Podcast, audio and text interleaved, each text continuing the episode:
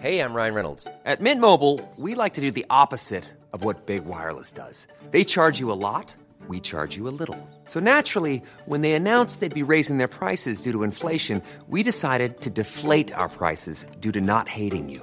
That's right. We're cutting the price of Mint Unlimited from $30 a month to just $15 a month. Give it a try at mintmobile.com slash switch. $45 upfront for three months plus taxes and fees. Promo rate for new customers for limited time. Unlimited more than 40 gigabytes per month. Slows. Full terms at mintmobile.com.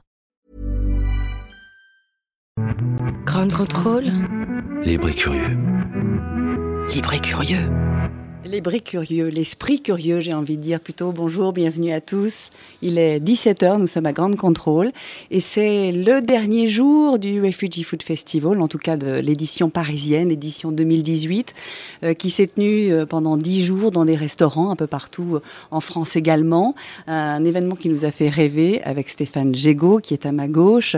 Bonjour Stéphane Gégaud. Bonjour. Vous êtes chef cuisinier de la Mijan à Paris, c'est dans le 7e arrondissement, dans le cœur de Paris et vous êtes impliqué depuis le début euh, dans cette aventure qu'est le Refugee Food Festival. Vous allez nous raconter pourquoi, parce que vous êtes un intime un petit peu de toute cette aventure. Alors, je vais juste préciser une chose, c'est que le Refugee Food Festival, il se poursuit encore, lui, jusqu'au jusqu'au 30, euh, dans plusieurs villes, notamment à Lille, à Bologne, également à Bordeaux. Donc, vous avez encore le temps de découvrir, de filer sur Internet et de regarder un petit peu ce en quoi, euh, parce que ça explique et ce que ça raconte comme histoire, parce que c'est bien d'histoire dont on parle. À ma droite également, qui pianote sur son téléphone portable, parce qu'il est en train de mettre tout ça en ligne. C'est Kamal Mouzawak. Bonjour Kamal. Bonjour. Alors Kamal Mouzawak, vous êtes euh, food activiste, c'est comme ça qu'on vous présente parce que vous êtes un activiste de l'alimentaire et de la nourriture, vous êtes libanais et vous êtes l'un de ceux qui incarnent l'idée que le pouvoir est dans l'assiette. Je crois qu'on peut dire ça.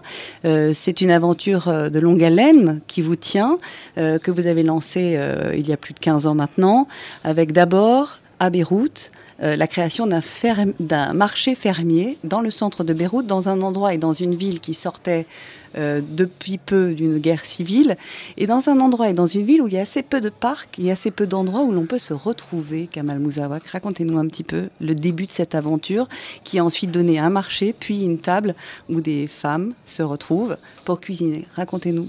Je ne suis pas personnellement celui qui représente euh, qu'on se retrouve autour de l'assiette. C'est, je pense, je ne sais pas combien de personnes il y a à travers le monde, et ce sont, c'est chacun de nous qui mange une, deux, trois fois par jour, qui représente que on peut se retrouver autour de quelque chose qui peut, qui peut nous lier tous et dont on a besoin tous les jours.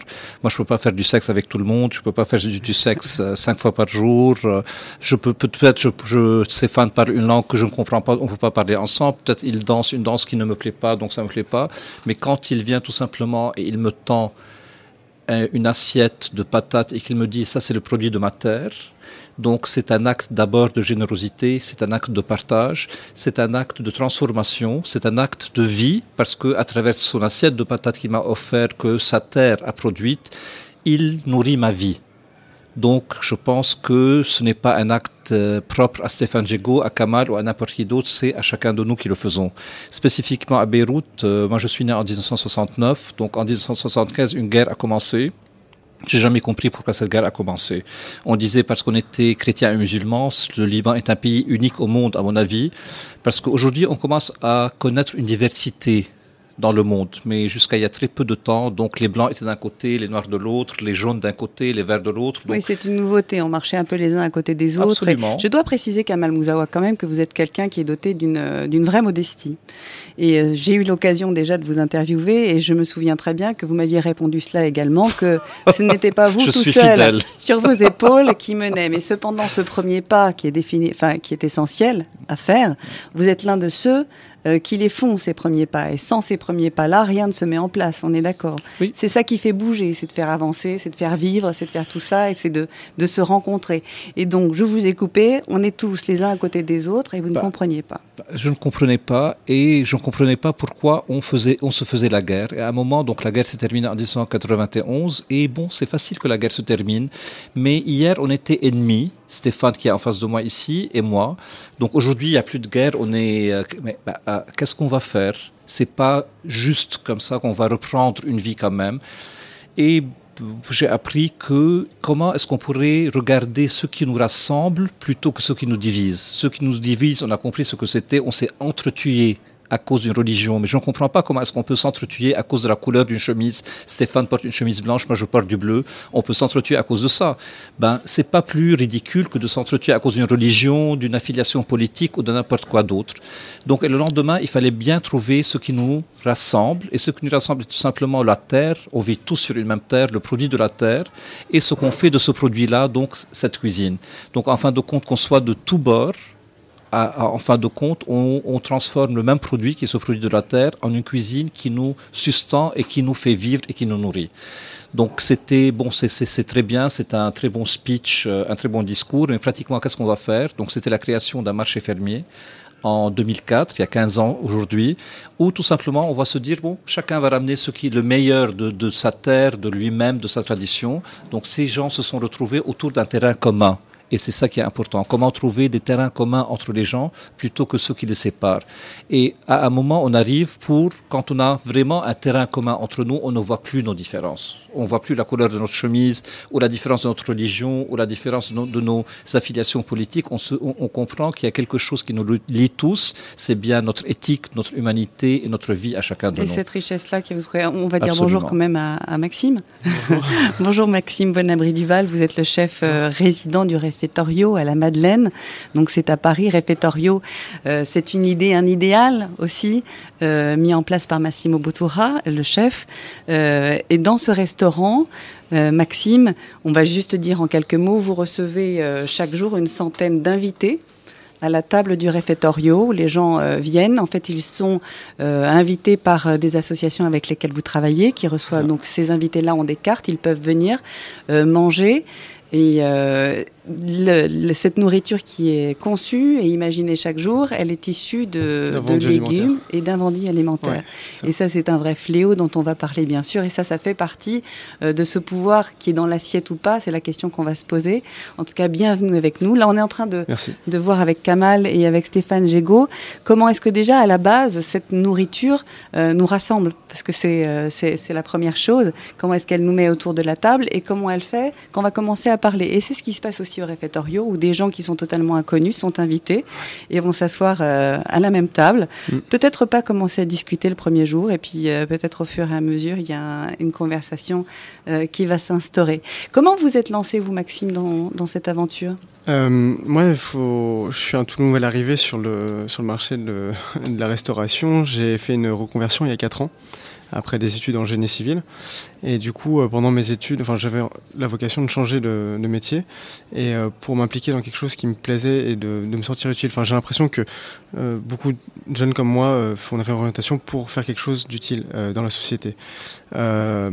Et du coup, je, me suis lancé donc dans la cuisine en n'ayant pas vraiment une idée fixe, mais voulant faire quelque chose de, de mon métier, donner un sens en fait. Et quand je me suis retrouvé du coup à l'école Ferrandi, donc il y a une euh, école de cuisine à Paris. Voilà. Vu qu'on est à Paris, c'est plus facile. Oui, c'est vrai. Et euh, du coup, je me, avec des camarades, on a, on a lancé un projet qui s'appelait Oparagé, qui veut dire anoblir en vieux français. Et en fait, on, on avait euh, créé un, un, un, système pour récupérer les invendus alimentaires et puis cuisiner sur, sous forme événementielle, puisqu'on était en même temps dans nos études.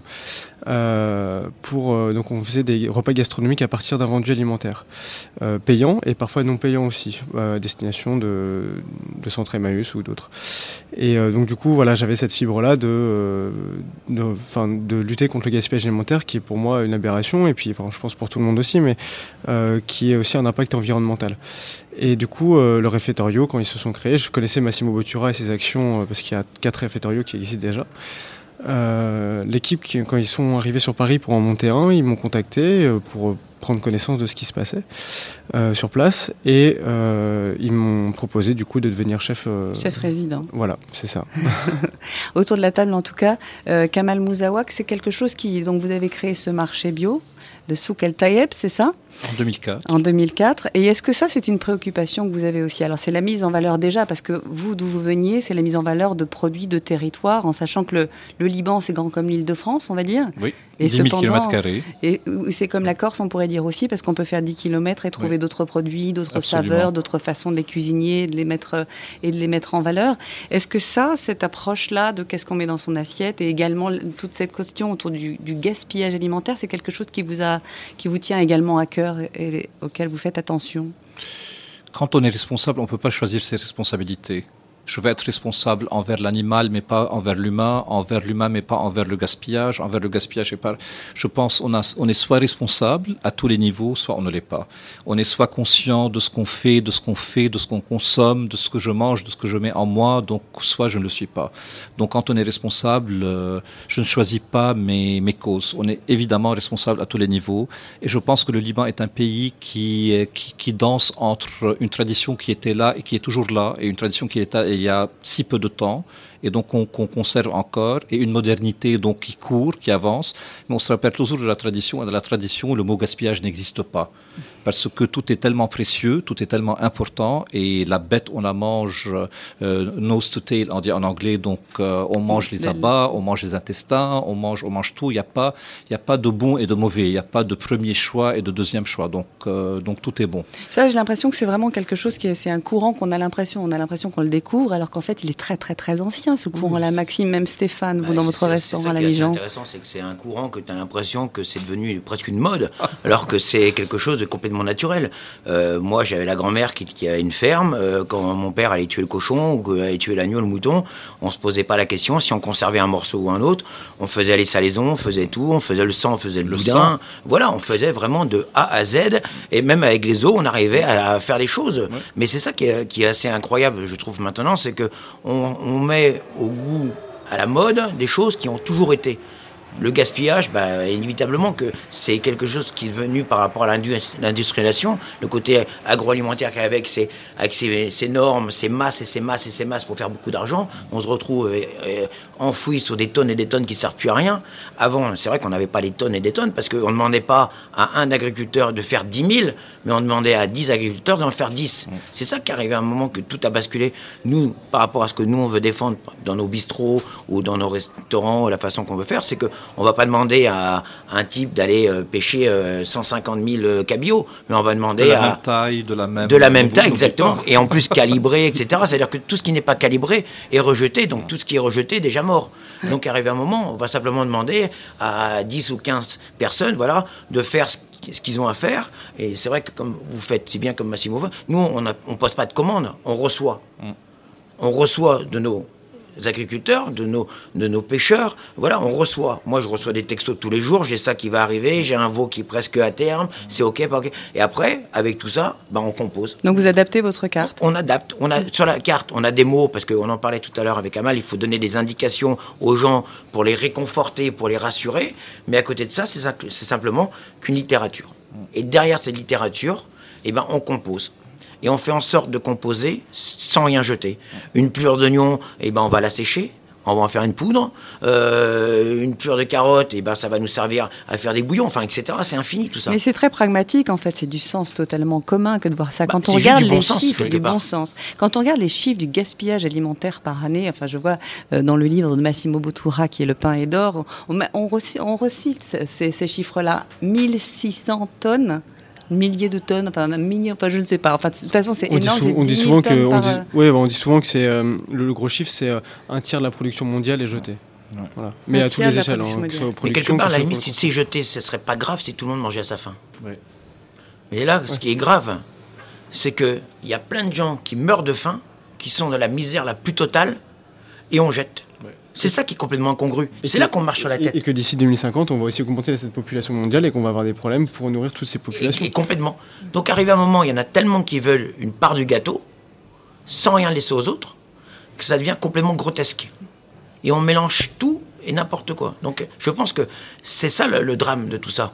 C'est que on jette, ok Mais à côté de ça, il y en a qui crèvent la faim d'une façon mais, euh, horrible. Et on est en 2018. On parle d'aller sur Mars, mais on parle pas de nourrir les gens qui sont déjà chez nous. Mais en fait, c'est cette prise de euh, conscience qui est essentielle, parce que souvent, j'imagine qu'on se dit aussi, on est chez soi, on ne sait pas forcément très bien cuisiner. Ça nécessite aussi euh, de l'invention, ça nécessite de l'astuce, ça nécessite euh, euh, du bien fondé. Du, bien, du Kamal bon sens. du comme, bon sens. Comme Stéphane a dit. La Mais- cuisine n'a jamais été autant à la mode, les émissions de cuisine n'ont jamais autant été plébiscitées, on n'a jamais été autant euh, être- on n'a jamais été autant starifié dans nos métiers. Et à côté de ça, on se pose des questions comment faire cuire une carotte? Voilà, on Non. cuisine de moins en même temps. On cuisine de moins en moins. On passe des heures devant une émission de, de, de cuisine à la télévision, mais on ne passe même Et pas après, en cuisine, on- il y a même pas est-ce une qu'on fait On prend l'iPhone, tac tac, et puis on va commander à manger. Oui, c'est ça, faut Non, commencer mais c'est ça par qui est complètement euh, incongru. par le début.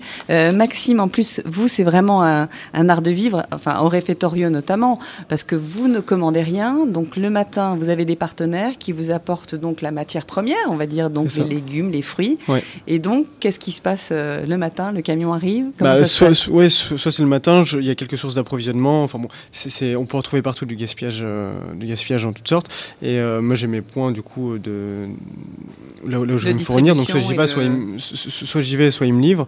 Et qu'est-ce qui se passe? Je, franchement, on me pose la question depuis un moment. On me dit que c'est un exercice difficile, mais j'ai l'impression que tout le monde fait pareil. Enfin, au moins autour de cette table, que bah, c'est voilà, c'est le bon sens qui porte, qui porte la euh, l'envie. Et puis du coup. euh, euh, je suis, comme j'ai dit, je, je viens d'arriver dans la cuisine, donc j'ai pas non plus euh, énormément de qu'on n'y connaissances pense là-dedans. pas, mais- parce que Massimo Bottura, mais même beaucoup, parlent de miettes de pain rassis. On n'y pense pas à les utiliser. On se dit pas qu'en les faisant griller, on va pouvoir en faire une texture nouvelle, qu'on va pouvoir mettre sur une soupe. Il y a un truc que je voudrais préciser c'est- par rapport à tout ce trop qu'on dit. simple. je vais t'interrompre parce qu'il y a un truc que je voudrais préciser par rapport à ce qu'on dit. C'est ce qu'on dit là, là, ce qu'on évoque là. On parle pas de cuisine poubelle. Oui. Euh, tu vois, on parle pas parce que Non. moi j'ai été. On m'a demandé de faire une émission pour justement par rapport à tout ça, le gaspillage, etc. Mais on, nous emmenait sur un discours où tout juste on était dans la cuisine poubelle. Non, on parle pas d'aller euh, faire une cuisine poubelle.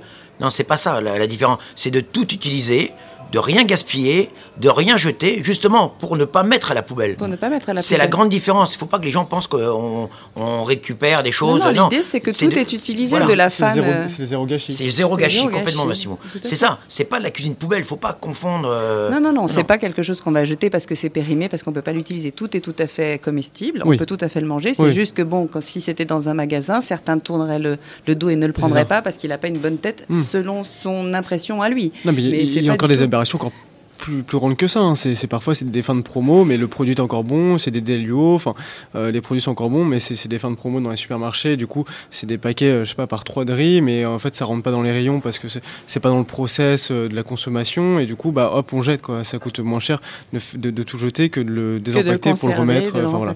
Donc euh, c'est des aberrations parfois, et puis bah, je récupère ça euh, à mon grand bonheur, parce qu'au final, euh, enfin, quand, quand je vais sur les lieux de, de points de collecte, euh, je fais, enfin, je peux faire en fait mon, mon, marché en fait.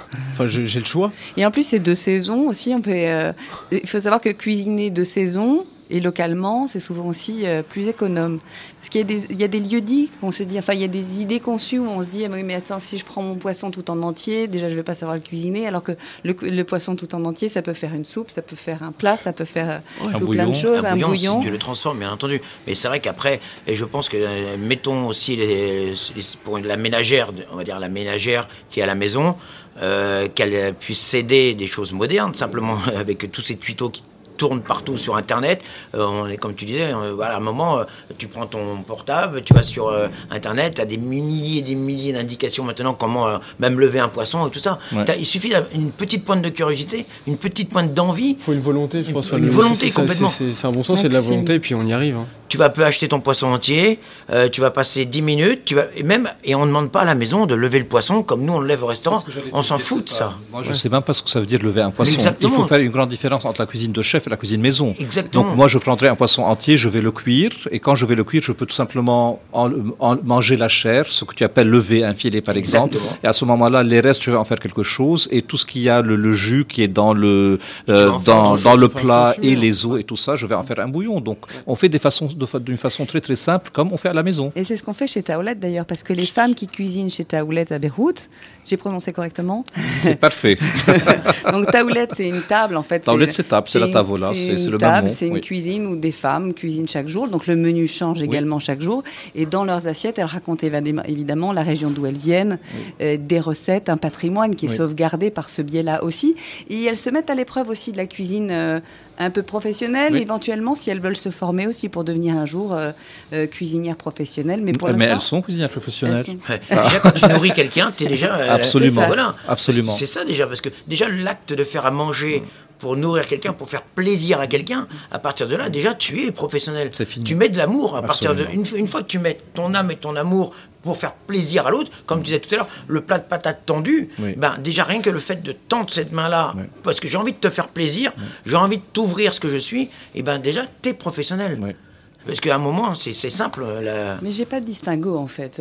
La première fois que j'ai rencontré Kamal, il m'a dit oui, mais toutes les femmes, toutes les mamans nourrissent, donc elles sont des cuisinières. C'est Ah leur, oui. euh, dans leur ADN. jamais Oui. mieux que les mamans. C'est dans leur ADN. Ou les grands-mères, hein. les tantes, on Oui, est d'accord. Ben, J'ai toujours un problème avec cette, cette, cette histoire. Donc en Europe, c'est que ah oui, non, c'est comme si je reléguais les femmes au, euh, au fourneau et à la cuisine et elles sont tout de suite. euh, Cataloguées comme étant. Absolument. Ben non, c'est la femme qui donne, qui donne la vie. Et quand on donne une vie, on nourrit la vie. C'est la femme qui allait son enfant. C'est pas le papa qui allait son enfant. C'est la femme qui allait son enfant depuis qu'il est enfant. Et c'est la femme qui a ce côté émotionnel et nourricier, je veux dire, c'est la terre nourricière, c'est la mère nourricière. Donc c'est un, c'est, c'est, c'est une chose extraordinaire que les femmes ont et que les, que les femmes ont et que les hommes n'ont pas du tout. Les, les hommes dans un restaurant, c'est des chefs d'entreprise. C'est comme si tu n'as une entreprise. C'est donc c'est les coûts, c'est la performance, c'est l'ego, c'est tout ça. Une femme dans sa cuisine, elle s'en fout de tout ça. Elle n'y comprend absolument rien. Elle veut tout simplement faire plaisir à sa famille, les nourrir et les, euh, les, les, les, les- rendre heureux. Et ça, c'est tout quoi. Parce que la question- Oui, Taoulé, pardon. c'est cette aventure-là. C'est l'aventure. Donc, on a commencé avec le marché fermier en 2004. En 2007, on a été dans les villages pour découvrir le marché fermier. C'était un mouvement du rural vers l'urbain. Ramener le producteur et son produit. C'est un marché de producteurs exclusivement. Il y a des marchés extraordinaires en France, mais malheureusement, ce n'est pas souvent des producteurs. C'est les plus beaux marchés du monde, peut-être, mais il faut que ce soit de plus en plus des marchés de producteurs et pas des marchés de revendeurs, tout simplement. Pour ne pas, pour, euh, pour que la filière chaîne, soit, voilà, pour que que la filière soit moins, euh, moins longue, moins complexe, et pour que le profit aille directement au producteur, et pour que ce producteur, cette productrice soit fière de ce qu'il fait et de ce qu'elle fait, qu'elle ait tout l'argent et qu'elle ait la reconnaissance. Exactement, que ce Au soit lieu- vendu au juste prix. Absolument. Donc, au lieu qu'on soit un paysan qui euh, et paysan est un est un gros mot dans toutes les langues du monde. De paysan, peasant en arabe, on dit felah, c'est un- c'est un gros mot. Donc, je comprends pas qu'est-ce que cette personne ait fait. Donc, pour surti- surtout donner de la reconnaissance à cette personne. On a commencé avec ce marché en 2004. En 2007, on s'est dit on va repartir dans les villages pour rencontrer ce producteur, cette productrice dans son élément. Donc, un petit marché de producteurs seulement du village, la visite euh, historique, euh, environnementale euh, dans le village. En même temps, on va déjeuner le midi. C'est un dimanche, on va déjeuner. Qui va, cuisiner? Ben, La dame qui fait le bon plat d'haricots, l'autre qui fait le bon plat de bled, disons. Et on a mis tout ça sur un buffet. Et ces buffets ont commencé à avoir beaucoup de succès. Et c'est là, en 2009, on s'est dit, ben, ces buffets qui sont tellement agréables quand même, ces buffets de cuisine maison, tradition, région, femmes, on va pas attendre seulement une fois par an pour aller manger cette cuisine dans les villages. Comment faire pour rendre cette cuisine plus abordable, plus proche de Et nous donc en ville. jusqu'en ville, Et c'est comme ça que l'idée de Taoul est née. Donc c'est une cuisine communautaire où tous les jours c'est une femme d'un village différent qui vient préparer un buffet d'une dizaine, d'une quinzaine de plats, de plats typiques de sa région et de son village. Et aujourd'hui, il y a une Taoul à Beyrouth, il y en a cinq à travers le pays. La Taoul de Beyrouth est une Taoul nationale pour toutes les femmes du pays. Et quand on va au sud, c'est pour les femmes, les recettes et les ingrédients du sud seulement, ou du nord ou de la Beka. Et c'est un projet de, dont je rêve, euh, que je rêverais de voir, pas au Liban seulement, mais partout au monde. s'exporter partout dans le monde. Ah, ça serait mon rêve de voir une table à Paris qui raconte la cuisine du Languedoc, du Roussillon, euh, du sud, du nord, mais pas seulement ça aussi, mais en même temps de toutes les démographies qui font la France aujourd'hui. Une femme vietnamienne de troisième génération est tout aussi française que n'importe qui d'autre. Une marocaine est tout aussi française que n'importe qui d'autre. Donc, c'est, et, et là, c'est de la vraie politique sans que ce soit de la Et politique. de c'est toutes tout les simplement- croyances. C'est de la richesse, c'est vraiment de, Absolument. la, de la transmission et de la richesse. et de, et de la richesse qu'on peut partager. Au lieu que ce soit de la richesse culturelle comme on fait maintenant, on parle, on parle, on parle, c'est tout simplement un plat mis sur, le, sur un comptoir et il n'y a aucune acceptation et acceptance de l'autre plus que, ok, je mange ce que tu as préparé et je le mets en moi. En moi, Donc c'est vraiment accepter l'autre. Et en fin de compte, c'est ce qu'il faut faire. Et d'être tous autour d'une table, pouvoir discuter, pouvoir faire connaissance et renouer. Parce qu'on a oublié un petit peu, vous parliez des portables et tout ça, mais on passe un peu trop de temps peut-être dans nos portables et on oublie de parler. Au réfectorio, justement, à la Madeleine, Maxime, euh, c'est ce que font les gens quand ils arrivent le soir. Est-ce que c'est l'un des, l'un des buts aussi de, de- des convives que vous recevez tous les soirs? Oui, le but c'est de recréer un lien so- social entre eux et puis avec la société au réfectorio. euh, euh, quelque chose qui est intéressant, c'est qu'au tout début, quand on avait ouvert, euh, les, la salle de, de dîner était super calme. C'est une grande salle déjà. Oui, c'est une, voir un une grande salle, c'est c'est tout en très longueur, long. on est dans un couloir. Elle fait 80 mètres de long, euh, donc vraiment un couloir, c'est sous l'église de la Madeleine, donc euh, dans les cryptes. Et du coup, donc les salles au début étaient très calmes. Et puis maintenant, voilà, ils changent de table, ils ça discute. Enfin, ils ont appris à se connaître. Et en fait, pour revenir peut-être sur le sujet de, de cette émission, nous, enfin au réfectorio, l'assiette n'est qu'une excuse pour les personnes pour venir manger. Alors, on essaie de, j'essaie de faire au mieux et avec l'équipe qui est sur place, mais euh, c'est qu'une excuse pour faire venir les personnes et les, faire rentrer en interaction entre elles. Et nous aussi, on va créer des ateliers, enfin les accompagner et les sortir de cet ennui euh, qu'est la rue. Bah, L'assiette est une excuse chez vous aussi, je crois. Non évidemment, Pour qui s'en fout de la bouffe quand c'est que de la bouffe, évidemment. C'est Chez vous l'humain. aussi, non Quand on se rencontre et. Bah, euh, nous, moi, j'ai fait en sorte que le restaurant, tout le monde soit l'un à côté de l'autre euh, et que tout le monde parle à tout le monde. Nous, euh, ça va. J'ai toujours plébiscité l'échange et, et le multiculturel. Nous, j'ai toujours voulu avoir une clientèle internationale. J'ai toujours trouvé ça plus riche qu'une clientèle de quartier. Même le rythme, c'est pas péjoratif, mais je pense que une personne qui traverse la moitié du monde pour venir voir la Tour Eiffel et qui a envie de se poser, s'asseoir pour manger, on doit le recevoir comme si on le recevait chez soi. Il n'y a rien de pire que quand tu, te, quand tu vas échanger, visiter un pays, que tu es reçu comme un chien une fois que tu t'es posé à table. Ça, c'est un truc qui m'exaspère. Alors, c'est vrai que à la maison, ils arrivent, ils sont reçus comme si on était reçus à la maison, et à partir de là, il y a tout un brouhaha, un show, quel- tout un, un- un spectacle humain qui se passe parce que c'est les personnes eux-mêmes qui mettent le spectacle. Parce que quelque part, tout le monde pense que c'est parce que je suis derrière à gesticuler. Non, pas du tout. C'est que tu, tout le monde, parce que tu vois les, les, les bols de riz au lait qui passent à droite, à gauche, les gens qui se parlent. Euh, c'est ça justement. Le, je pense que on n'est pas un restaurant, on est juste un lieu de vie, un lieu de passage. Et c'est ça, moi, que j'ai toujours voulu avoir. Mais ce lieu de passage il est d'autant plus important euh, au réfectorio que les, que, que les gens qui viennent dans ce restaurant euh, sont dans le besoin, parce qu'on n'a pas précisé qui étaient ces invités. Oui, bien sûr. Ils ont, ils ont un carton d'invitation. Moi, j'aime bien le- l'idée d'avoir une carte et d'arriver avec un carton d'invitation Ouais. et d'être vraiment dans la, dans la posture d'un invité. Alors, qui- c'est ça, oui, c'est invité. on- pas- Ils ont une carte et du coup, ça leur permet de venir quand même. Parce qu'il faut. On essaie d'instaurer un roulement de, de ces cartes parce qu'il y a malheureusement euh, beaucoup de personnes qui en, que ce sont des, gens que des, dans la précarité, des gens qui en ont besoin, des familles également, Des que vous retraités aussi, également, euh, des retraités, Bien des sûr, réfugiés. jeunes aussi, et des Donc, réfugiés. Donc vous avez, c'est vraiment une, une invitation euh, qui rend aussi de l'humanité aux gens qui, euh, qui l'acceptent et qui, qui, viennent chez vous. Bien sûr, bien sûr, ils, ils viennent dans, dans ce lieu qui est un peu, euh, on va dire, euh, déstabilisant au, au premier abord, puisqu'ils sont assis à table, ils n'ont plus l'habitude de- de- d'avoir été traités comme ça. Enfin, pour ceux qui sont vraiment sortis de, depuis longtemps, de la, qui sont écartés de la société, on les assoit à table, on les sert dans des belles assiettes, dans des. Voilà. On essaie de faire les choses au mieux. Euh, et en fait, c'est- bah, du coup, c'est assez marrant parce que du coup, euh, maintenant, on voit des, des- des jeunes euh, raccompagner euh, les dames les, plus âgées au métro, se rendre service entre eux. Euh, donc, il y a vraiment une. Enfin, la mayonnaise a, a pris, si je puis dire. Il y a un lien social qui s'est créé, le lien social s'est créé entre eux, avec nous. Et- Enfin, enfin, c'est vraiment assez, c'est assez magique euh, ce, cet endroit euh, quand on ouvre les portes et euh, on espère faire Mais bien vous plus. attendiez à ça, vous? Enfin, vous en aviez entendu parler. Vous Bien sûr, j'en avais entendu parler. Mais vous pensiez que ça allait, ça vous apporte quoi? Ça doit être euh, assez. Ben, euh, en fait, euh, Est-ce qu'on vient vous voir déjà? Je crois que vous êtes Alors- surnommé Bouclette, il me semble bien. Oui. Non? Oui, parce qu'au début, ils savaient pas comment. je- En fait, On- passe en pas salle à la Non, fin. non, il a les cheveux bruns, euh, lisses. Et du coup, euh, c'est vrai qu'ils m'ont surnommé Bouclette. Euh, ça, j'ai l'habitude depuis que je suis petit, mais bon. Euh, ça m'a apporté. Non, ils me disent souvent merci à la fin, ils veulent venir me remercier, mais en fait, c'est moi qui les remercie parce que j'ai l'impression qu'ils m'apportent bien plus que je, que je ne leur apporte. Et, là aussi, du coup, il y a cet échange où en fait, j'y gagne autant que qu'eux, ils y gagnent à venir ici. Euh, et puis, enfin, au-delà, enfin, rester fier de ce que de ce que je fais. Et euh, c'est vrai que c'est assez drôle parce que dans mon apprentissage, avant de venir au réfectorio, je travaillais à Matignon donc pour le Premier ministre. Donc passer de nourrir la personne la deuxième plus importante de France aux personnes qui sont soi-disant euh, un peu laissées pour contre, il y, a un- écart énorme et je me plais mais beaucoup plus ici. Quoi. Donc en fait, c'est à moi de les remercier en fait. Stéphane Jego, le Refugee Food Festival, comme à la, à la base, l'idée c'est quoi? C'est de recevoir dans son restaurant, un chef réfugié. Euh, D'abord, on pense qu'il est réfugié, puis après, au fur et à mesure, le, terme réfugié euh, s'efface pour laisser passer euh, rapidement, j'imagine, en ce qui vous concerne, vous connaissant, mais pour laisser passer l'homme et sa, son identité. Bah, déjà, la, base, oui, c'est d'accueillir dans son restaurant une personne qui est dans une situation compliquée par rapport à ce qu'elle a vécu, sur le biais de la gastronomie.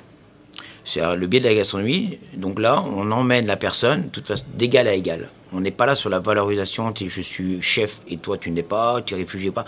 On s'en fout complet. On est là à faire un vrai quatre mains. Au même titre que je pourrais très bien faire un quatre mains avec euh, Yannick Aleno ou David Toutain ou, ou Yves Candebord, un, un des, des grands chefs de notre profession. Et c'est ça justement qui est intéressant, c'est d'entrer, on casse tout, on dit stop. Il n'y a, pas de- a pas de barrière, il n'y a pas de réfugiés. On est là pour faire un cas de main, d'homme à homme, d'homme à femme, etc. Et on pose les choses à plat. Et à partir de là, on construit. Le premier que j'ai fait, c'était avec Mohamed Akali, qui est, lui, parle arabe, anglais. Moi, je ne parle ni arabe ni anglais. J'ai essayé de parler hébreu, j'ai pas réussi. Donc là, à côté de ça, on s'est posés tous les deux et on s'est mis autour de la table et on a, on a parlé la langue universelle, la cuisine. La passion. La passion, la cuisine, la transmission. Mais même sans les mots, c'est ça qui est incroyable, c'est que ni Ouais, l'un ni mais- l'autre ne pouvait se comprendre avec les mots. Oui, mais on n'est pas tout à fait idiot, donc on a pu communiquer, on a pu s'adapter, on a voilà, on a bidouillé, on a fait, on a construit notre menu, on a construit notre vraiment, on a construit notre notre notre interprétation de ce qu'il était lui, de ce que j'étais moi. On s'est mis en cuisine. Et ça fait comme euh, si j'étais avec Massimo. Là, on, a construit de nos expériences, de nos, échanges, et on a construit un, un vrai menu. Et à partir de là, depuis ce moment-là, que je travaille depuis trois ans avec euh, Marine et Louis au Réfugié Food Festival, chaque personne, on veut un plat, on impose un plat ensemble qui va fusionner ce qu'on est l'un et l'autre. Avec euh, Mohamed qui était assez intéressant parce que moi je déteste l'agneau. Alors j'ai une inversion complète pour l'agneau. Et Mohamed il dit tu vas voir, nous en Syrie on va faire l'agneau comme ça, comme ça. Et en plus il est cru. Et en plus, tu vas aimer. tu Alors tu vois, euh, l'agneau cru, et j'ai dit, ok, d'accord. Et moi, donc d'accord, tu fais ton truc, on va faire notre truc, on va la, on, parle, on va la fusionner avec une anguille fumée, parce que je vais en faire ce soir ensemble. C'est un peu clin d'œil ce soir. Une anguille fumée, brûlée avec une cendre d'origan très fine et un petit glaçage qu'on avait composé, bref. Et là, on avait simplement son agneau l'anguille, un trait au milieu, et ce trait, tu le passais de, par rapport à la bouchée, et ce trait s'effaçait complètement.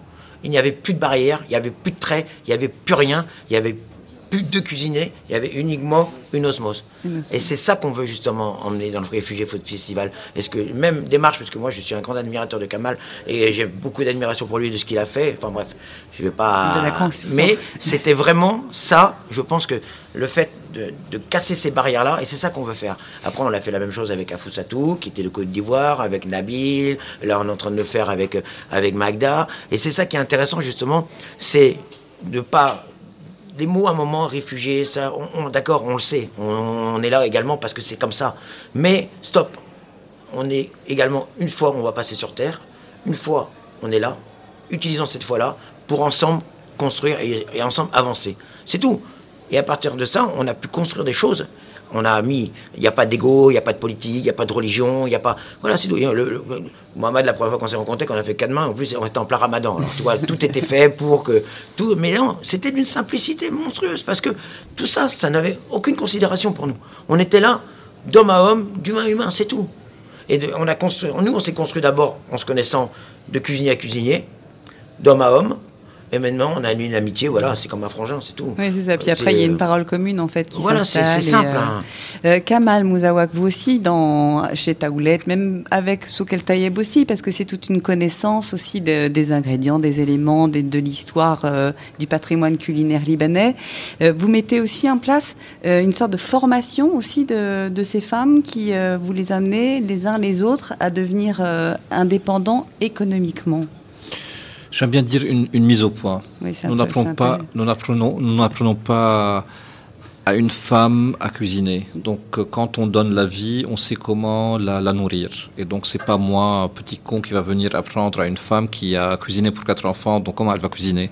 Mais c'est tout simplement une mise au point. Donc comme on se disait Stéphane et moi avant d'arriver ici, donc il faut parfois un peu le, faut, faut soigner un peu parfois le packaging, ce que j'appellerais l'emballage. Hein. Donc euh, le logo, le, la façon de faire. Aujourd'hui on a moins sucré, euh, il faut tenir mes comptes, euh, comment je dois que, communiquer avec un client devant moi. Donc toutes ces choses-là, c'est juste un peu une qui font mise partie d'un métier en fait. qui font partie d'un métier, absolument. C'est tra- de- transformer une femme qui arrive, euh, surtout une, des gens dans des situations précaires, donc euh, ils sont très fragiles, ils sont très faibles, surtout les femmes, peut-être surtout dans nos régions ici, elle pense qu'elle est personne, qu'elle ne sait rien faire, donc c'est tout simplement lui dire que, en fin de compte, non, tu n'es pas personne, tu es quelqu'un et tu as fait quelque chose, tu as tenu ta famille pendant tellement longtemps.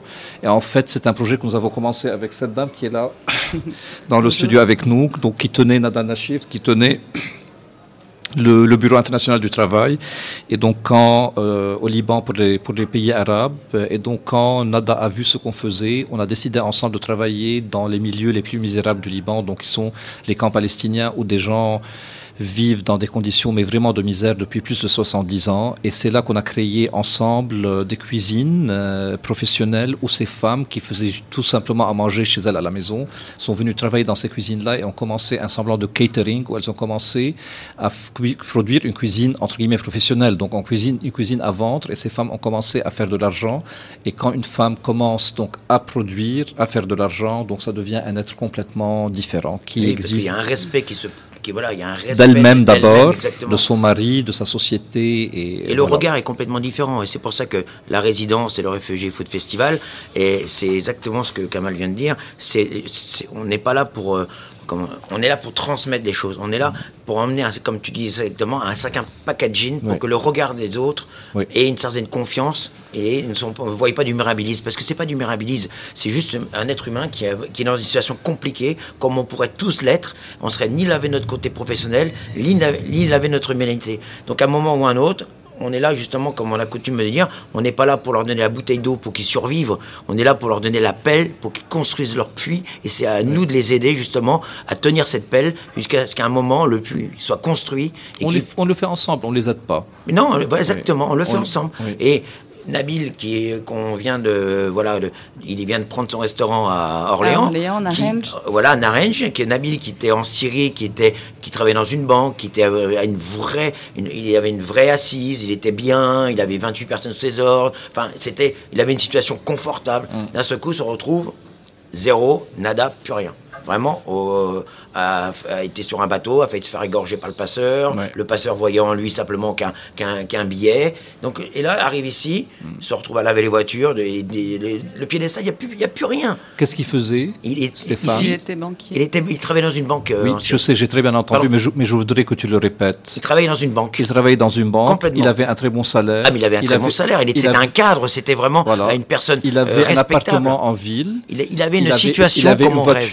Ou, ou plus qu'une voiture. hein. Mais bien entendu. Il avait ses enfants dans de très bonnes écoles. euh, donc je, veux, je, je t'ai fait répéter ça tout simplement pour pour clarifier un point très important. On pense, tu sais, que ah, c'est l'Europe, c'est génial, c'est un peu l'Eldorado, et tout le monde veut se jeter à notre porte. Non, tout le monde non, ne veut non, pas non, se non. jeter à la porte de l'Europe, ni à la porte de l'Amérique, ni de nulle part. Et tous ces gens-là qui viennent, ils ne viennent pas en passant par le lounge de, de la, de la classe affaires Ils des aéroports. ils viennent parce qu'ils n'ont pas le choix. Ils viennent dans des conditions incroyables. Qu'est-ce, quel prix est-ce que c'est pour que moi, un père, jetterai mon fils dans une barque quand je sais qu'il y a 50% de chances que mon fils va mourir? Mais c'est ça une situation de réfugié. C'est C'est très important qu'on se rappelle de ça. Donc tu parles de ce monsieur-là, de Nabil, qui était un, un- un employé de banque avec une situation extraordinaire. Et regarde, Et c'est ça la Kamal, situation. regarde, euh, Mohamed, dont tu Mohamed, parlé, Mohamed. Alors Mohamed, juste parce que si vous parlez en même temps, personne ne comprendra là, on est rien. capable de s'enflammer tous les deux. Voilà, on Là, va s'enflammer, mais on s'enflamme. Il n'y a pas de souci, on s'enflamme. Donc moi, Mohamed El Khaledi, qui est, qui est donc en cuisine en ce moment à la résidence, tu étais même euh, présentateur star Mais Mohamed, euh, on peut le comparer culinaire. à Alain Ducasse ici, on peut Oui. le comparer à un Yannick Aleno, on peut le comparer à des, des grands chefs euh, qu'on a, nous, en France. Je pense que si vous demandez à Yannick Aleno s'il veut prendre une barque, jeter ses enfants dessus, passer 75 jours à- en Méditerranée pour se retrouver comme un chien à Calais, Ouais. je pense qu'il va vous dire, mais ça va pas, non? Alors, Mohamed, c'est exactement la même situation. Ouais. Il, il s'est retrouvé à Calais, il a passé 75 jours sur euh, un bateau entre la vie et la mort avec ses enfants et Mohamed a, euh, Kamal a raison On mais il n'est pas venu là pour le, Non, non, pour c'est- le c'est- plaisir. Ce sont des conditions de fuite, ce sont des réfugiés, donc ils viennent chercher refuge. Donc Et ça voilà. porte bien le nom.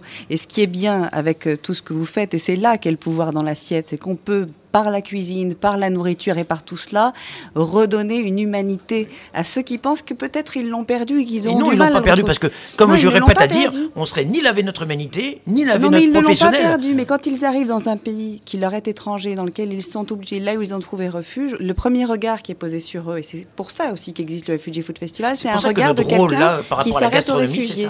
Et là, la gastronomie permet, la nourriture Il permet justement par de raccrocher, et puis surtout d'avoir autre chose. Parce que le premier dialogue, on mange trois fois par jour. Le premier dialogue qui s'instaure, c'est celui qui est, qui est autour de la nourriture. Qu'on s'entende, qu'on se déteste ou pas, on va manger, partager un repas, et ce partage-là, c'est le lien, le premier lien.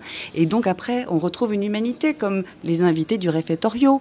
Ils se regardent, et ils retrouvent un petit peu de confiance en eux, et c'est ce coup de pouce aussi, mais qui est euh, difficile. C'est ce regard à Calais que Mohamed a dû euh, essuyer un certain nombre de fois, sachant d'où il venait. Et plus l'histoire est dense, presque, j'ai envie de dire euh, avant, plus il est difficile d'arriver à renouer.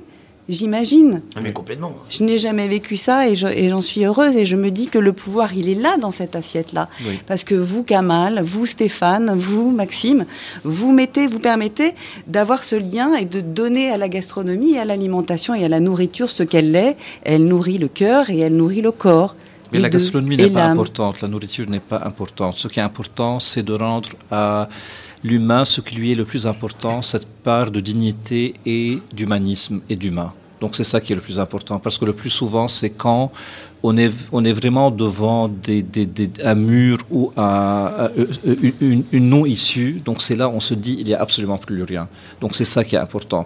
À travers la nourriture, à travers n'importe quelle action, mais ce n'est pas la nourriture qui est importante. Non, on ne travaille pas pour la nourriture On ne elle-même. cherche pour- pas à avoir des étoiles Michelin. Absolument. On cherche d'avoir de la liberté, de la dignité. Mais la nourriture reste un prétexte et reste un, Et un justement, besoin la nourriture, on fondamental. l'apporte. Et nous, on, on tient vraiment à un point euh, vraiment majeur, c'est que on, on, appelle ça la résidence de la gastronomie sociale. De la gastronomie sociale, c'est le mot gastronomie porte tout le monde vers le haut. Porte tout le monde. Là, on a besoin d'étiquettes, on a besoin de réconfort, on a besoin d'avoir une certaine image. Nous, la gastronomie sociale, pourquoi? Parce que on porte les gens cette façon d'être vers le haut. C'est que Nabil, euh, Mohamed, euh, Magda, enfin tous tous les gens qui à Foussatou vont pas avoir un regard après tout ça avec les codes, le packaging qu'on en parlait, etc., d'aller vers une certaine agroalimentaire qui va encore en plus les étouffer, encore en plus les, noyer, les, les mettre dans une impersonnalité complète. On va les emmener vers des producteurs, vers des artisans, et là, ça va être de, de la vraie réinsertion. Ça, ils vont aller vers une certaine qualité, et là, on va les regarder, dis donc, euh, putain, le, le gars, il est peut-être réfugié, mais putain, il fait l'effort d'aller vers moi. Il fait l'effort de, de pousser ma porte, moi qui suis producteur, moi qui suis petit artisan aussi en France, qui petit artisan qui aussi en France est complètement euh, bafoué. Donc là, à un moment, il y a un vrai échange, il y a une vraie passerelle qui se crée, qui se crée autrement par l'assiette, mais aussi par l'approvisionnement, euh, par le En lien fait, qui c'est va comme aller- un arbre. Vous avez les branches, la, la racine de base, c'est on doit manger. Après, les branches qui euh, s'étendent. voilà, et puis vous avez doit- au sommet, c'est quoi? C'est des gens au-delà de l'aide alimentaire, au-delà euh, de, de la nourriture. Il y a surtout cette humanité et ce lien. Est-ce que vous pensez aujourd'hui, en 2018, qu'il y a une réelle conscience qu'on est bien au-delà de la mode du il faut faire attention à ce qu'on mange? Est-ce que vous avez l'impression que vous avez de plus en plus de chefs qui sont impliqués justement dans cette démarche? De S'il y, en a- s'il y en a deux à cette table-là, donc c'est qu'il y a un début. Est-ce que c'est un acte politique aujourd'hui de manger? Parce ça que a toujours a été un acte politique. Ouais. Ça a toujours été un Bien acte politique. Oui, c'est comme ça qu'on a le salaire. Vous savez mieux que moi qu'est-ce que ça veut dire le mot salaire.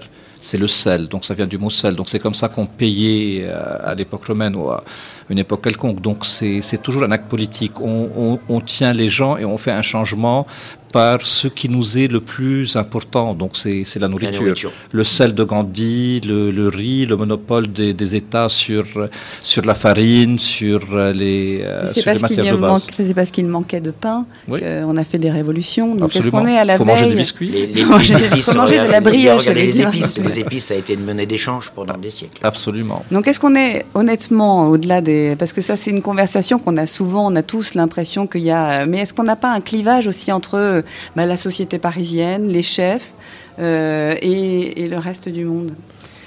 Je sais pas, je crois qu'autour de la table, il n'y a personne qui est de, Paris? Non si j'ai fait le si, si j'ai bien fait Non, je pense que c'est pas, on n'est pas dans le, le bobo parisien. Je pense que c'est pas un gros mot et on n'est pas dans le bobo parisien. Je pense qu'arrivé un moment, c'est pas des actions qui sont là juste nombrilisme et des actions qui sont simplement euh, pour faire, euh, pour s'occuper le dimanche. Pas du tout. Là, le réfugié festival, on est sur 15 villes au monde. Johannesburg, je pense qu'on en parlait tout à l'heure. Et en l'espace de 3 ans. en l'espace de 3 ans, je pense que Johannesburg, qui est un symbole pour moi, est un symbole énorme, qui est une des villes les plus violentes du monde, une des villes les plus compliquées du monde. Je pense que d'arriver à instaurer un, un festival là-bas est vraiment un vrai symbole. Avec une fin d'apartheid qui est pourtant si récente. Qui, voilà, exactement. On a l'impression que c'était de l'histoire, mais elle était il y a. la limite, tu pourrais te dire New York, bon, putain, ça fait bien, les New-Yorkais, ça fait bobo, ça fait sympa. Non, pas du tout. on est, on touche pas, on touche pas que le, euh, là où les gens veulent se faire plaisir. Non, c'est vraiment, ça devient de plus en plus international et de façon concrète. Parce que la résidence, le, le Réfugié Food Festival, c'était fait, voilà, tu invites un chef dans ta cuisine une fois par an. Là maintenant, on a pris un lieu qui s'appelle la résidence au grain de contrôle. Là, on est encore une marche ou deux marches en plus dans la concrétisation de ce qu'on va faire. C'est que, et petit à petit, c'est comme ça que ça va avancer, que ça va avancer. Euh, en cinq mois d'existence, la résidence, Nabil a pris son restaurant, a embauché deux personnes. Donc là, Magda est arrivé avec nous, va, son projet dans deux ou six mois va concrétiser son projet, on aura une autre personne qui est là, et autour de nous, à la on a pris des personnes également qui sont dans des situations, on va dire, inconfortables, compliquées. Donc c'est pas juste comme ça, c'est pas une tendance, c'est pas, c'est vraiment une action concrète. Il faudrait une, un Refugee Food Festival au Liban parce que le Liban qui accueille, oui, c'est ce que vous faites tous les jours, mais le Liban aussi, un quart de la population au Liban maintenant est, est réfugié. Oui. Euh, et, comment est-ce qu'on comment est-ce qu'on vit? Est-ce que ça a dû ajouter des tensions quand même communautaires à nouveau? Comment est-ce qu'on vit? dire, Il faut dire que les ben oui c'est euh, c'est, je pense, historique. Il n'y a pas un pays au monde qui a, qui reçu autant de réfugiés que le Liban quand on a 25% de gens, qui sont réfugiés. Donc c'est, énorme quand même. Si, c'est comme si c'était je sais pas combien de millions de personnes par rapport à la France d'un seul coup en un an ou en deux ans. Mais il faut dire aussi que les Syriens par rapport aux Libanais, c'est pas des nouveaux venus et c'est pas des réfugiés. Donc ce sont deux pays, le Liban et la Syrie, qui cohabitent, qui sont à côté l'un de l'autre. Donc ils faisaient partie de l'Empire ottoman pendant cinq siècles. Donc ce n'est pas une nouveauté pour nous. Il y a eu beaucoup de, de, de gens qui sont venus dans ce pays, donc euh, l'infrastructure et la logistique des choses est compliquée peut-être. Euh, le fait que le Liban n'est pas un pays au meilleur de ses, euh, de ses pouvoirs et de ses temps, donc ça c'est un problème aussi. Mais pour nous, ce n'est pas vraiment des réfugiés, donc c'est plutôt des gens d'à côté. quoi. Mais ce sont des gens qui viennent et qui vont chercher du travail pour vivre, qui, et ça, ça peut créer aussi... Qui ben, roulent, dans la je mets les pieds dans le plat parce que c'est sûr qu'on peut... notre le discours et le Refugee Food Festival, ça donne foi en la vie et ça donne foi en, l'humanité. Et tout ça, c'est et tout ça, c'est bien, c'est ce qu'il faut rappeler. Mais il faut pas oublier non plus que cet angélisme-là aussi, il est confronté à une réalité qui est euh, qui est dure et que, que vous rencontrez au Liban, qu'on rencontre aussi. Non, mais bien sûr que bien sûr que c'est euh, on n'est on n'est pas là euh, pour faire euh, de l'angélisme, mais dans nos cuisines, nous sommes tous en train de chercher du personnel. Nous sommes tous en train de galérer pour avoir des gens à qui, pour travailler avec nous, pour pour faire même des, tâches simples. Tout le monde se plaint depuis que je suis dans ce métier. J'ai 46 ans, j'ai commencé à, l'âge de 14 ans. J'ai jamais jamais entendu un autre discours. On trouve pas de personnel, on pas. Là, on a possibilité d'intégrer dans nos cuisines, d'intégrer dans nos établissements des personnes avec un passif, un savoir et un et vraiment une volonté de faire quelque chose. Là, la semaine prochaine, je vais recevoir quelqu'un avec qu'on voilà qu'on a sélectionné parce qu'il qui a qui a envie. Voilà, nous on a toujours à la maison reçu des gens du monde entier. Peu importe culture religieuse, politique, rien. Non, tu as envie de travailler, tu as envie de quelque chose. Toi, tu as envie en tant qu'être humain faire quelque chose. Bien, fais. Tu resteras le temps qu'il faut, tu feras. Mais moi, je te demande une seule chose la qualité, le respect de toi-même le respect de ce qu'on fait, et à partir de là, voilà. À partir de là, ça reste pas simple parce que c'est très compliqué d'intégrer également, tu as raison, d'attaquer quelqu'un de nouveau par rapport à la culture, par rapport à la religion, par rapport à cette façon de penser, par rapport à, malheureusement à, toutes les complications qu'il a pu avoir. Bien entendu que c'est pas que c'est pas simple, mais je pense aussi que c'est aussi intéressant. C'est aussi c'est aussi enrichissant. Et il avait raison Maxime parce qu'à un moment on s'enrichit également soi-même. Je pense que moi mes équipes elles sont constituées. Moi j'ai beaucoup de femmes qui travaillent avec moi mais deux bras droits, c'est des femmes. Euh, et en même temps, ça permet aussi à, nos équipes de s'enrichir et d'évoluer intellectuellement et d'évoluer humainement. Là, j'ai une partie de mon équipe avec moi. Quand Magda est arrivée, euh, parce que on fait en Magda Gegenava, qui est euh, géorgienne d'origine, parce qu'on fait en sorte de garder à la Mijan un ou deux postes vacants pour accueillir les personnes. Là, ça a toujours été, moi, une propre volonté. Ça a toujours été qu'on accueille, c'est pas là, c'est avec des contrats, c'est avec euh, des salaires. Euh, c'est pas, voilà, c'est pas du mirabilisme. Hein. C'est pas dire tu vas prendre parce que l'autre est réfugié. Il n'est pas. Non, c'est rémunéré au même titre que, qu'un, qu'un chef de parti ou qu'un commis. Euh, voilà. c'est ça, c'est ça qui est. combien au, à l'émission Nous, on est 10. Ah, en tout, on est 18. 18. Et en cuisine en, en, en, cuisine, on est 8. il y a une place, pour, il y a deux places qui tournent. Toujours conservé. Donc ça, et on, on, a un petit restaurant, j'ai que 55 places assises, mais on, bon, on a la, je, bon, je touche du bois que ça côté, on a la chance de toujours euh, bosser énormément. Et voilà, ça permet d'alimenter un petit peu ces roues qui tournent. Et au réfectorio, vous, avez des, vous travaillez avec des bénévoles aussi. Alors il y a les chefs, alors il y a un chef invité. Euh, Très régulièrement, des chefs invités. Euh, qui viennent jamais les mains vides. C'est-à-dire qu'il amène.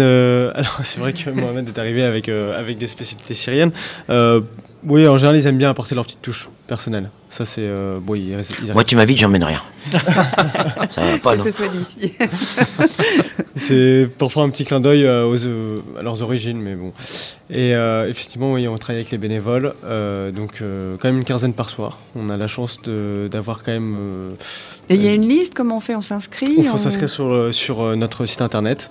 Et là, on va dire qu'il y a une liste aussi longue que, le bras, mais euh, ouais, il y a 2300 personnes, je crois, qui attendent. Euh, ça en fait un sacré nombre de repas, tant mieux. c'est ça, mais on, quand même, il y a quand même 15 nouveaux bénévoles par jour euh, qui, vient, qui, viennent soit cuisiner, soit servir et qu'est-ce qu'ils viennent chercher, ces bénévoles, quand vous parlez avec eux? Je pense qu'ils veulent donner leur temps et, de, et du sens, et, et donner de leur, de leur personne pour trouver du sens. Et il y en a beaucoup qui, qui viennent un premier pas vers quelque chose, voir si ça leur plaît et pour pourquoi pas après se, tourner vers, euh, vers des... Un métier de la restauration Des métiers de la euh, restauration ou, des, ou changer de métier et avoir un métier qui, qui ait du sens. Kamal, chez vous, ça se passe comment À quel niveau Au niveau justement de, des gens qui travaillent, les femmes. Elles sont combien? Elles sont. Euh, ça dépend. On a six cuisines à travers le pays. Il y a la cuisine de Beyrouth, par exemple, qui a son équipe, évidemment, donc qui tient cette cuisine. Mais sinon, il y a une dame, une cuisinière, on appelle cuisinière, donc cook en anglais, qui vient tous les jours. Et c'est un groupe d'une trentaine de cuisinières à Beyrouth. C'est un groupe de, c'est une équipe d'une quinzaine de personnes à Saïda. C'est une équipe de 25 personnes à la Beka, à Ami. Donc c'est, c'est, c'est assez différent. Donc chaque, chaque endroit a un peu son fonctionnement, son rythme, ses horaires. Il y a des endroits qui sont sous, euh, sous des chaînes euh, dans le nord à, à à côté de Batroun. Donc c'est tout simplement sous des chaînes dans une ferme Alors, organique. Les chaînes, on est d'accord, l'arbre. Oui.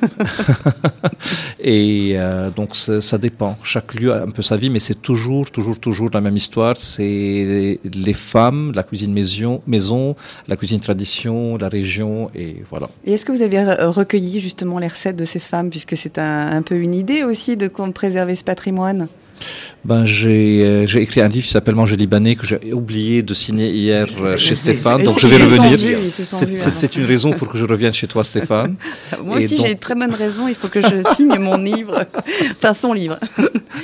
On fait beaucoup de people. Donc, hein. Manger libanais, c'est un livre euh, où on visite tout simplement le Liban, en fait, et c'est pour ça à travers ces femmes-là. À travers ces donc femmes et un road trip, voilà, à travers des régions du Liban. Chaque fois, donc, on arrive dans un lieu, à la rencontre, on rencontre une femme, son histoire, sa personne et ses recettes. Ce n'est pas mes recettes à moi, c'est les recettes de chacune de ces femmes-là. Moi, je dis qu'avec euh, Maxime, Stéphane, Kamal, je pense que la révolution, euh, on peut dire qu'elle est en marche Je suis en train de voir ceux qui sont. en tout cas, c'est des petits pas et des petits pas et des petits pas. On a commencé avec cette histoire de petits pas au tout début de l'émission. Il faut les faire, les petits pas, pour qu'il y ait des grands pas qui se produisent ensuite. Moi, je crois euh, fermement que avec ce Refugee Food Festival, avec vos initiatives aux uns et aux autres, eh bien, ces petits pas seront faits. Mais toutes les initiatives qui se font, comme le Refugee Food Festival ou même au Réfectorio, on voit des chefs, des grands chefs qui viennent quand même cuisiner. Donc, comme on avait dit, invités. Et euh, et ils repartent de là euh, avec euh, l'envie, enfin très touché et l'envie de et peut-être une un déclic en se disant bah voilà aussi à mon échelle je vais agir et euh, voilà ça peut changer des mentalités chez les grands chefs, euh, chez les bénévoles, les grands chefs et Je voilà. pense qu'il faut pas lâcher, c'est tout. Je pense que ce qu'on, voilà, ce qu'on a tous entrepris a un certain sens. Ça se fera pas dans la facilité, ça se fera pas dans l'immédiat, mais je pense que c'est petit à petit, pierre par pierre, et avec euh, voilà une, vraie volonté de rien lâcher, qu'on va pouvoir construire quelque chose. Et on, on voit dans les quatre coins du monde, chacun des initiatives qui sont vraiment majeures. Je pense qu'arrivé à un moment, ces initiatives-là vont se créer des liens. On est tous un maillon de la chaîne, et on n'est pas là justement pour récupérer la chaîne. Donc chacun a son maillon. On va construire cette chaîne, et de plus en plus, de plus en plus, de plus en plus. Je pense que c'est, il y a, bien entendu, ça va, rien ne va être fait en claquant des doigts, mais je pense que ça va être fait. On va être nombreux à construire ce puits. Puis la, puis la gastronomie, euh, on en parlait, enfin on en parle souvent ici, euh, enfin autour de la table, mais en général. Et euh, si on prend euh, vraiment la, la définition de la gastronomie, c'est l'art de faire bonne chère, l'art de faire une bonne chère et l'art de faire bon accueil. Donc voilà, on est dans, toutes ces. Enfin, si on retourne au, à l'essence même du mot, euh, on est autour de cette table et puis d'autres projets, comme on vient de dire, euh, sont, dans cette mouvance et il faut qu'on se fédère pour porter les voix, euh, telles qu'elles soient, sur le social, sur l'environnemental, un peu plus loin et qu'on retourne à la cuisine qu'on faisait autrefois. Et fait. vous parliez aussi de, de chefs qui viennent, qui sont des chefs étoilés, qui sont des chefs connus, et leur responsabilité aussi, c'est de pouvoir, euh, à leur tour, parler de ces initiatives et, euh, et poursuivre cette chaîne et la tisser également, puisqu'ils sont dans la lumière. Donc autant profiter de cette lumière. Bien pour, euh, entendu, il faut profiter de toute façon de tous les pouvoirs qu'on peut avoir, même des choses simples qu'un grand chef étoilé qui est dans la lumière, même s'il a deux mots à dire, qu'il le dise de façon que ce soit positive et de façon que on l'entende et que les gens puissent s'en inspirer, c'est tout. Je vois, on n'a pas, on n'a pas à avoir honte, on n'a pas à ne pas en parler. euh, on a, au contraire, il faut en parler. Il faut que ça reste positif, il faut que ça reste vraiment avec une énergie. Et il faut que les gens puissent s'en inspirer. Et voilà, la liste est grande comme le bras, 2000 personnes. C'est pas encore assez long. L'année prochaine, Mais non, il faut que ça soit l'année encore. prochaine, voilà. quatre Non réfectorios, mais justement, ça donne trois des... taoulettes, C'est ça. On touche du bois. des listes qui font le tour de la terre. Bah, en vais- fait, en fait, enfin, on, on- on touche du bois, mais espérons que non, parce qu'on règle un problème. Donc en fait, c'est, on, on le souhaite pas. Alors oui, on, Oui. on va le faire C'est vrai. Tant, mais tant on- qu'il y aura ce be- On besoin. veut qu'il y mais en ait moins. on- on moins aimerait que- que ça n'existe Mais pas, ça en fait. génère une envie, en fait. Ça génère un mouvement, ça génère une envie et ça génère une façon de penser aussi, et de réfléchir et de voir comment on fait les choses. Et ça, c'est le début, et ça commence par une épluchure de carottes et par un fan qu'on va cuisiner. Responsabilité, chose dont on parlait depuis le début, Euh, responsabilité. un petit mot, je vais juste citer une de vos phrases, Kamal, pour terminer. Hein, la nourriture ne façonne pas l'histoire. C'est vous qui avez dit ça. C'est nous qui la faisons bouger en faisant vivre les bonnes valeurs. Alors on va dire que les valeurs ont été partagées autour de cette table. Merci beaucoup à vous tous. Puis euh, bon, bonne fin de festival. Merci. Merci. Merci beaucoup.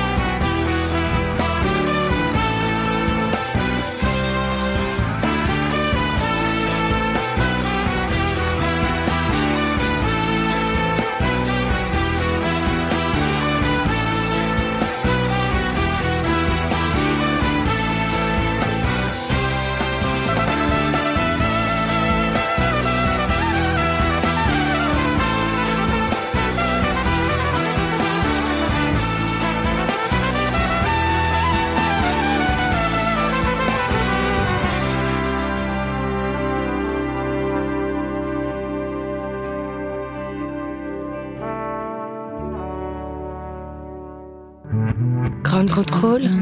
Libre et curieux. Libre et curieux.